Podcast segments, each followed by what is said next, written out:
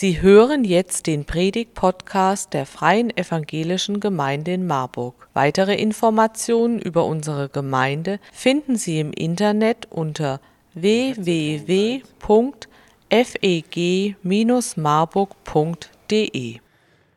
Meine Tochter Amelie hat neulich zu mir gesagt, Papa, wenn ich groß bin, dann möchte ich Pastorin werden. Nachdem ich dann die Tränen meiner Rührung getrocknet hatte, habe ich sie gefragt, du Amelie, was macht eigentlich denn so eine Pastorin? Und ich hatte solche Wörter im Kopf wie vollmächtig verkündigen, Menschen seelsorgerlich begleiten oder vielleicht auch wichtige Entscheidungen in der Leitung zu treffen. Amelie hat gesagt, naja, eine Pastorin macht das, was du den ganzen Tag machst. Du fährst zu Leuten und trinkst da Kaffee und isst Kuchen. Und ich habe gedacht, wie schön. Wie schön ist es, dass ich das gerade so intensiv machen darf. Dass ich natürlich nicht nur Kaffee und Kuchen trinke und esse, sondern dass ich zu euch kommen darf und euch in eurer ganzen Vielfalt kennenlernen darf. Und ich glaube, dass diese Vielfalt in unserer Gemeinde von ganz jung nach ganz alt, von unterschiedliche Geschichte, unterschiedliche Hergründe, Herkünfte, unterschiedliche Familien uns irgendwie auszeichnen. Trotzdem, dass es manche Herausforderungen birgt, ist das ein so großer Schatz. Vielfalt in unserer Gemeinde. Und ich finde diese Vielfalt auch in der Bibel, weil das Wort Gottes, das wir lesen, das ist ja nicht Gottes Geschichte auf einem weißen Blatt Papier, sondern es ist Gottes Geschichte mit Menschen. Gottes Geschichte mit Menschen. Und ich fand schön, was Philipp eben gelesen hat, weil es ruft uns doch mal in Erinnerung, auch den Leuten, an die der Hebräerbrief gerichtet ist, da gab es Menschen, die haben etwas erlebt mit Gott. Abel, Noah, Abraham, Sarah, ganz unterschiedlich, aber immer Geschichte mit Gott. Und wir werden heute Morgen eine Predigtreihe anfangen. Ich weiß nicht, ob ich die erste Folie auch schon klicke. Ja, ihr seht es hier vorne. Die Predigtreihe heißt Weggefährten Jesu. Und das ist etwas, was ich schon lange machen will. Schon lange bevor ich Pastor dann offiziell geworden bin, habe ich gedacht, das wird mal meine erste Predigtreihe werden, weil ich davon fasziniert bin, was Menschen mit Jesus erleben. Und ihr seht hier vorne vier Namen. Und ihr seht schon, das sind jetzt nicht die ganz klassischen Namen. Man hätte vielleicht erwartet, da muss auf jeden Fall Petrus rein. Aber das sind Menschen, die sonst vielleicht gar nicht so sehr im Vordergrund stehen. Heute geht es um Nikodemus, dann nächste Woche um Maria, die Mutter von Jesus, und im November um Jakobus und um Judas Iskariot. Und wir werden immer einzelne Sachen rausfinden. Bei jeder einzelnen Person werden wir Sachen sehen und vielleicht auch für uns mitnehmen, wo wir sagen, ja, das hat auch was mit mir zu tun. Aber ich verbinde auch ganz allgemeine Ziele mit dieser Predigtreihe, weil ich hoffe, sie macht uns deutlich, Vielfalt gab es schon ganz früh bei den Jüngern in der ersten Gemeinde und es ist ein großer Schatz und wir leben Glauben auch immer unterschiedlich. Jeder von uns, obwohl wir an das Gleiche glauben, auch immer unterschiedlich. Und ich wünsche mir, dass wir diese Vielfalt entdecken und dass wir diese Menschen auf ihrem Weg mit Jesus begleiten. Ich muss noch eine Sache sagen, bevor ich einsteige zur Geschichte von Nikodemus. Diese Predigtreihe birgt auch eine gewisse Gefahr, weil wir werden nicht wie sonst uns nur einen einzelnen Wegpunkt anschauen, ein eigenes Kapitel, wo wir sagen, heute schauen wir uns mal Johannes 3 an, sondern ich werde versuchen, von der ersten Erwähnung dieser Person bis zu ihrer letzten Erwähnung dieser Person in der Bibel den Weg aufzuzeigen, den kompletten Weg. Die Herausforderung ist, es gibt Stellen in der Bibel, im Wort Gottes, die davon berichten. Oft aber einzelne Wegpunkte. Johannes 3, Johannes 7, Johannes 19. Aber mir hilft es, mir auch Gedanken zu machen, was ist denn dazwischen passiert, obwohl es nicht aufgeschrieben ist. Quasi die Brücken herzustellen zwischen diesen einzelnen Wegpunkten. Und das können Stationen sein, das können aber auch manchmal die Gedanken oder die Motivation sein dieser Leute, die oft in der Bibel nicht so explizit erwähnt sind.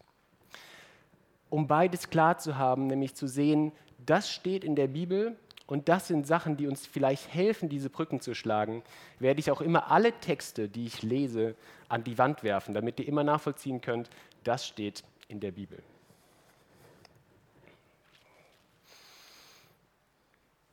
Aber ich glaube, jetzt dürft ihr gespannt sein auf Nikodemus.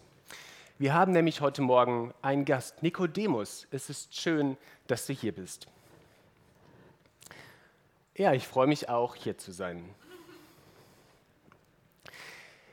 Nikodemus, ich habe dich vor ein paar Wochen gefragt, ob du bereit wärst, in unseren Gottesdienst zu kommen. Und wenn ihr euch jetzt fragt, warum stehen die hier so nah nebeneinander, wir haben beide vorhin einen Corona-Test gemacht, deswegen müssen wir jetzt, dürfen wir trotzdem, dass wir keine Maske tragen, so nah beieinander stehen. Nikodemus, hast du Lust, uns ein paar Fragen zu beantworten zu dem, was du ganz persönlich mit Jesus erlebt hast? Ja, Sebastian, ich vermute, es würde dein Konzept ein bisschen durcheinander bringen, wenn ich jetzt sage, ich hätte keine Lust dazu. Ja, das stimmt. Das würde meine Predigt ein bisschen durcheinander bringen. Aber ich fange mal bei deinem Namen an. Ich habe es mir extra auf meine Handfläche aufgeschrieben. Dein vollständiger Name ist Nikodemus ben Shmuel. Was bedeutet das denn? Ja, du hast recht. Das ist ein ungewöhnlicher Name. Ich glaube, meine Eltern konnten sich nicht so richtig entscheiden, ob sie mir jetzt einen griechischen oder einen jüdischen Vornamen geben. Deswegen habe ich jetzt einen griechischen Vornamen und einen jüdischen Nachnamen. Aber Nikodemus ist gar nicht so ungewöhnlich. Bei mir in der Torahschule waren noch drei andere Jungs, die auch Nikodemus hießen. Aber du darfst mich auch gerne einfach nur Nikodemus nennen, weil so nennt mich ja auch Johannes in seinem Evangelium. Das ist ein gutes Stichwort. Wir begegnen dir im Johannesevangelium und lass mich mal die Bibel nehmen und den ersten Vers lesen, wo wir dir begegnen. Das ist in Johannes 3, der Vers 1. Da steht, es war aber ein Mensch unter den Pharisäern mit Namen Nikodemus, ein Oberster der Juden. Nikodemus, ich glaube, es hilft uns, um dein Leben ein bisschen zu verstehen, dass du uns erklärst, was da steht. Da stehen ja zwei Sachen von dir, nämlich zum einen, dass du ein Pharisäer bist und dass du ein Oberster der Juden bist. Was bedeutet das denn? Ja, das ist gar nicht so leicht zu erklären, was ein Pharisäer macht. Also wir Pharisäer, wir sind eine jüdische Glaubensrichtung. Und vielleicht kann man am besten sich verdeutlichen, was es bedeutet, wenn man sich überlegt, wo kommt das Wort Pharisäer her? Das kommt vom aramäischen Wort Parash. Und es bedeutet sich abgrenzen. Und das ist das, was wir machen wollen. Wir wollen uns abgrenzen. Wir wollen auch unser Volk Israel abgrenzen zu Einflüssen von außen weil wir zutiefst davon überzeugt sind, dass wenn Gott wiederkommt, wenn wir Gott ehren wollen, dann müssen wir ganz, ganz rein sein. Man könnte sagen, ganz sauber sein. Wir selbst als auch das Volk Israel. Aber da gibt es Einflüsse von außen, die uns irgendwie verschmutzen. Zuerst waren das die Einflüsse der Griechen und dann die Einflüsse der Römer mit ganz, ganz vielen Göttern, mit Tempelprostitution, mit Steuern. Und wir sagen, ohne uns abzugrenzen, müssen wir das Gesetz halten. Aber Gesetz ist ja mehr als nur die zehn Gebote, die Mose vom Berg runtergebracht hat, sondern wir müssen ja auch Anweisungen haben für die ganzen Details dazwischen und dafür stehen wir als Pharisäer. Und was es bedeutet, ein Oberster der Juden zu sein, das hat viel mit dem sogenannten Sanhedrin zu tun, dem jüdischen Gerichtshof. Aber ich glaube, wir kommen an späterer Stelle nochmal dazu. Ja, okay, Nikodemus, ich habe verstanden, du bist ein einflussreicher Mensch. Und wenn ich so in die Bibel schaue, dann bist du wahrscheinlich viel einflussreicher als viele andere, die Jesus begegnen. Das sind ja oft Leute, die am Rand der Gesellschaft sind, arm oder gelähmt, krank. Aber du bist einflussreich. Aber erzähl mir doch mal, wie hast du eigentlich Jesus kennengelernt? Ich lese mal aus Johannes 3, den Vers 2. Der, also Nikodemus, kam zu Jesus bei Nacht und sprach zu ihm, Rabbi, wir wissen, dass du ein Lehrer bist, von Gott gekommen, denn niemand kann die Zeichen tun, die du tust, es sei denn Gott mit ihm. Wie hast du eigentlich das erste Mal von Jesus gehört und warum bist du mitten in der Nacht dahin gelaufen? Tja, wann war das? Als ich glaube, das erste Mal von Jesus gehört war, dass mir ein Kollege von mir, ein Pharisäer, erzählt hat, dass er auf einer Hochzeit war in Kana und es machte schnell die Runde, der Wein ist leer und dann hat angeblich Jesus aus Wasser Wein gemacht. Ihr guckt mich so an, wie ich geguckt habe, ja, das kann man jetzt nicht so richtig glauben, aber dann das hat mich irgendwie beschäftigt. Und dann habe ich irgendwann, war ich im Tempel und habe Jesus das erste Mal gesehen, wie er die Händler aus dem Tempel geworfen hat. Und dann bin ich ihm nachgegangen und da hat es mich so richtig gepackt. Da hat er nämlich einen Menschen, den ich selbst persönlich seit zehn Jahren kenne, der seit zehn Jahren nicht laufen kann, geheilt. Auf den Straßen von Jerusalem. Und da habe ich gemerkt, da muss ich hin. Das ist irgendjemand, der was zu sagen hat, da muss ich hingehen. Das ist ein, mindestens ein Lehrer, so wie ich. Und in der Nacht bin ich hingegangen. Ja, ist immer nicht so leicht, sich das einzugestehen, aber ich bin da in der Nacht hingegangen, weil ich einfach, einfach Angst hatte. Weil als Pharisäer mit Jesus zu reden, ist jetzt auch nicht so leicht. Das ist jetzt ja niemand, der bei den Pharisäern super gut ankommt. Und ich hatte einfach Angst, dass Leute mich sehen, dass ich vielleicht meinen Posten verliere. Und wenn ich jetzt so im Rückblick selbst lese, was Johannes über mich geschrieben hat, dann kann ich mir schon auch vorstellen, dass es vielleicht auch ein Bild dafür war, dass in meinem Kopf selbst auch Dunkelheit war. Und dass ich irgendwie zu Jesus gegangen bin, weil er Licht für mich war.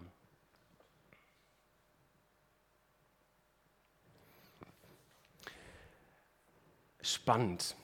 Und was wolltest du denn dann genau von ihm wissen, Nikodemus?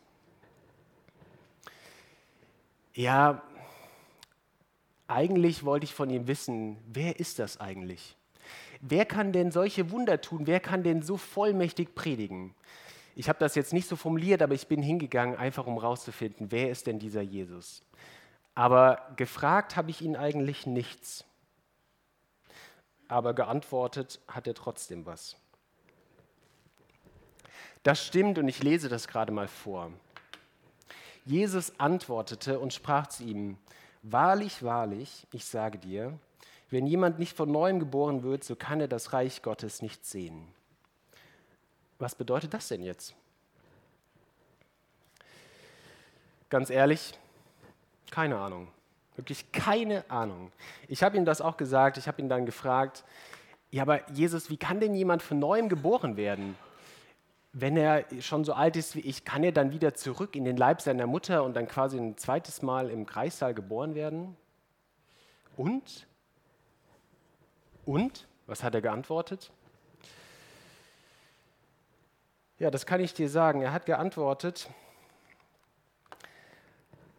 Wahrlich, wahrlich, ich sage dir, wenn jemand nicht geboren wird aus Wasser und Geist, so kann er nicht in das Reich Gottes kommen.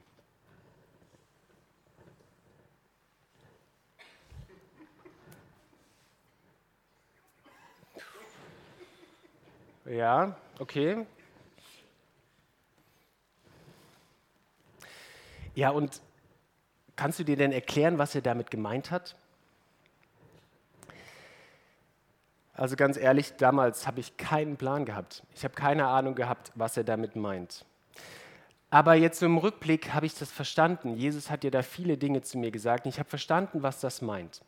Und zwar glaube ich, ich war mein ganzes Leben lang auf der Suche gewesen auf der Suche nach Gott, auf der Suche danach, dass Gott sich mir zeigt oder uns Pharisäern oder uns dem Volk Israel, wenn wir uns nur besonders reinhalten. Ich habe gesucht nach einem Reich Gottes, das irgendwann anbricht, wenn wir nur rein genug sind.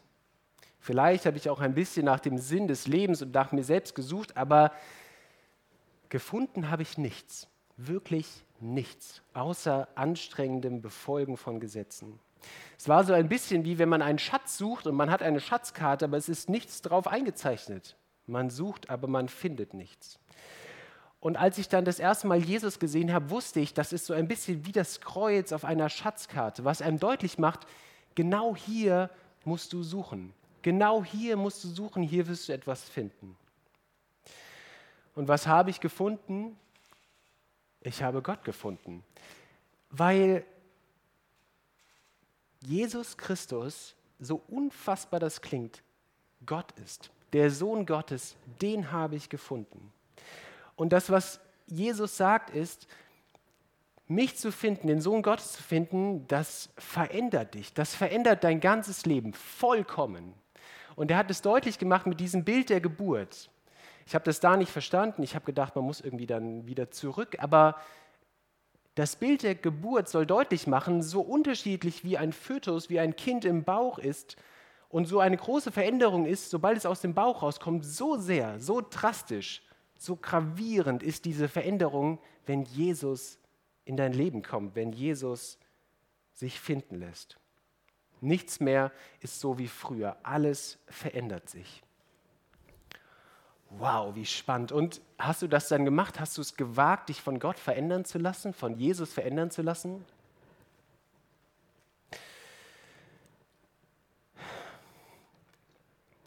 Ja, ganz ehrlich, das habe ich nicht. Ich habe einfach nicht den Mut gehabt. Ich muss an das denken, was ich zurücklassen muss. Mein Posten, meine Familie, das vielleicht auch, woran ich vorher geglaubt habe. Und ich habe einfach nicht den Mut gehabt. Wenn ich jetzt die Evangelien lese, dann würde ich mir manchmal wünschen, ich wäre so wie die anderen Jünger, die dann einfach ihre Netze liegen lassen und sagen, okay, Jesus, ich komme mit. Ich hatte natürlich keine Netze, ich habe irgendwelche Schriftrollen mit mir rumgetragen, aber ich konnte die nicht einfach liegen lassen. Ich hatte zu viel Angst, mich vollkommen verändern zu lassen. Dazu hatte ich noch nicht den Mut gehabt. Es klingt so ein bisschen an in dem, was du sagst. Da hat Veränderung noch nicht stattgefunden. Aber wir wollen mal hören, wie es weitergeht. Und zwar beschreibt Johannes ein paar Kapitel später wieder etwas von dir. Und ich versuche mal den Hintergrund aufzuzeigen zwischen Johannes 3, wo wir jetzt sind, hin zu Johannes 7, wo wir gleich sind. Dazwischen passieren ganz, ganz viele Wunder. Im Johannesevangelium offenbart sich Jesus in bestimmten Zeichen und erklärt dann, was sie bedeuten. Aber das, was er tut, das, was er macht, das, was er sagt, das bringt die Pharisäer gegen ihn auf. Und sie sagen, so kann das nicht weitergehen. Und dann gibt es so einen tatsächlich schon so leicht humorvollen Abschnitt, wo Johannes beschreibt, da schicken dann die Pharisäer ihre Knechte zu Jesus und sie sollen ihn festnehmen, ohne Prozess, ohne Anklage, sie sollen da hingehen und ihn einfach gefangen nehmen. Und dann gehen die Knechte zu Jesus und sie machen einen Fehler und ich glaube, Johannes schmunzelt, als er das beschreibt. Da steht dann, sie haben ihm ein bisschen zu lange zugehört. Und sie kommen dann zu dem Schluss, ja ganz ehrlich, sie gucken sich vielleicht an und sagen, bei dem, was der sagt, wie können wir den denn festnehmen? Das ist viel zu gut, was der sagt. Wir können doch niemanden festnehmen, der Leute auf der Straße heilt. Und dann gehen sie zurück zu den Pharisäern und sagen, ja, Auftrag verstanden, aber Auftrag nicht ausgeführt, weil wir konnten den einfach nicht festnehmen. Wir fanden viel zu toll, was der gesagt hat. Und die Pharisäer rasten natürlich aus und sie finden das wirklich schlecht. Und dann lese ich mal vor, was sie sagen. In Johannes 7, Verse 48 bis 52. Glaubt denn einer von den Oberen oder von den Pharisäern an ihn? Nur das Volk tut's, das nichts vom Gesetz weiß. Verflucht ist es. Da spricht zu ihnen Nikodemus, der vormals zu ihnen gekommen war und der einer von ihnen war. Richtet denn unser Gesetz einen Menschen, ehe man ihn angehört und erkannt hat, was er tut? Sie antworteten und sprachen zu ihm, bist du auch aus Galiläa? Forsche und sieh, aus Galiläa steht kein Prophet auf. Ja, so war das. Nikodemus, kannst du uns ein bisschen in den Ort mit reinnehmen, wo das passiert? Weil ich glaube, es hilft uns nochmal, die Szene ein bisschen besser zu verstehen. Ja, das mache ich gerne. Ich habe hier eben schon den sogenannten Sanhedrin erwähnt. Das ist ein eigener Raum im Tempel. Und es ist so etwas wie der jüdische Gerichtshof. Da sitzen die führenden Juden, Pharisäer, Sadduzäer, viele führende Juden und der hohe Priester und sie entscheiden über Gerichtsfragen im jüdischen Glauben. Wir sind ja besetzt von den Römern, wir dürfen nicht über alles entscheiden. Manche Sachen müssen wir an die Römer abgeben, aber wenn es darum geht, da hat jemand im Glauben sich falsch verhalten, das beurteilen wir. Und da bin ich ein Teil von. Man könnte sagen, es ist so etwas wie die jüdische Schaltzentrale. Und wenn ich das richtig lese, dann hast du dich dann da in diesem Rahmen für Jesus eingesetzt. Ja, Also man muss erwähnen, ich war jetzt auch nicht der Einzige von uns, die an Jesus glaubten. Es gibt eine Stelle in Johannes 12, da steht, doch auch von den Oberen glaubten viele an ihn. Aber um der Pharisäer willen bekannten sie, sie nicht, ihn nicht, um nicht aus der Synagoge ausgestoßen zu werden. Denn sie hatten lieber Ehre bei den Menschen als bei Gott. Das, was ich da gemacht habe, war jetzt aber keine Heldentat. Ich hätte ja auch sagen können, was fällt euch eigentlich ein? Was fällt euch ein, den Sohn Gottes einfach so gefangen nehmen zu wollen? Dazu hat mir da immer noch der Mut gefehlt, aber ich wollte wenigstens das machen. Das habe ich gedacht, wäre ich Jesus schuldig, dass ich sage, ich plädiere wenigstens für einen fairen Prozess dass Jesus das Gleiche verdient wie alle anderen, nämlich dass er angehört wird, dass er nicht wie ein Schwerverbrecher einfach abgeführt wird, sondern dass er einen fairen Prozess bekommt.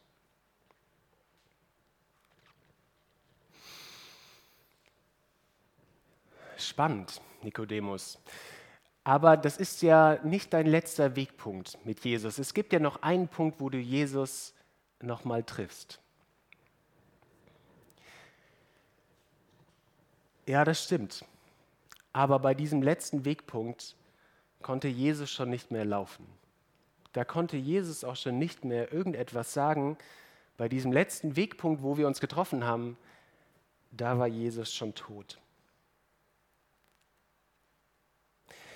Er hat mir in unserem ersten Gespräch damals in der Nacht einen wichtigen Satz gesagt. Und ich habe damals nicht verstanden, was er gesagt hat, aber ich habe verstanden, das ist wichtig, was er sagt. Ich habe damals schon gedacht, er wird sicherlich mal die Titelseite von vielen christlichen Kalender zieren. Da steht in Johannes 3, Vers 16, denn so sehr hat Gott die Welt geliebt, dass er seinen eigengeborenen Sohn in die Welt gab, dass alle, die an ihn glauben, nicht verloren gehen, sondern gerettet werden.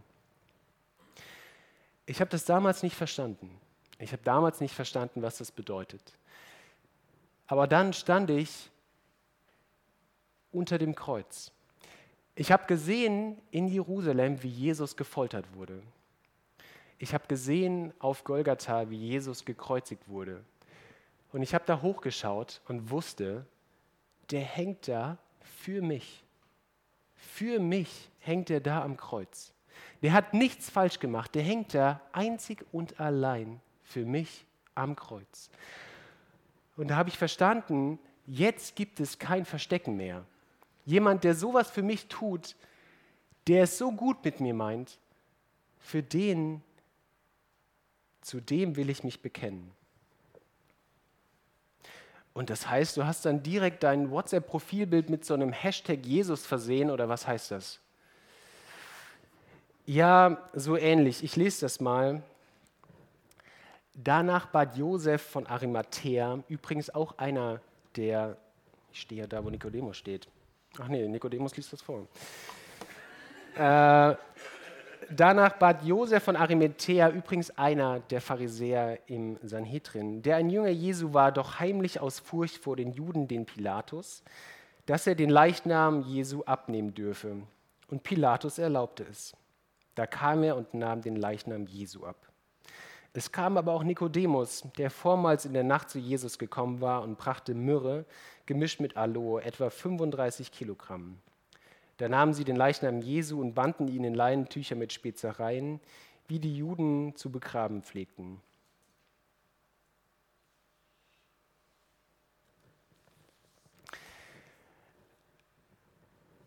Das klingt so, als hättest du eine ganze Menge Geld ausgegeben, Nikodemus. Ja, das stimmt. Sehr viel Geld. Und ich habe bewusst diese 35 Kilogramm Gewürze und Salbe einmal quer durch Jerusalem getragen und es war sicherlich nicht gut für meinen Rücken. Aber das ist nicht das, worum es geht. Das, was wir da gemacht haben, Josef aus Arimathea und ich, hatte eine ganz klare Botschaft und damals hat sie jeder verstanden. Damals war es so, wenn Schwerverbrecher am Kreuz starben, dann hat man sie da einfach hängen lassen, auch nachdem sie gestorben waren. Dann kamen die Geier und haben das Fleisch von den Knochen gefressen und irgendwann hat man sie abgenommen und in Massengräber geworfen, um deutlich zu machen, solche Menschen verdienen kein Begräbnis. Was wir gemacht haben, war, wir haben ihm ein königliches Begräbnis bereitet und alle haben es verstanden. Wir haben gesagt, da stirbt kein Verbrecher, da stirbt der König der Welt. Und wir haben ihn gesalbt, wir haben ihn in Leinen gewickelt, wir haben ihn in ein neues Grab gelegt.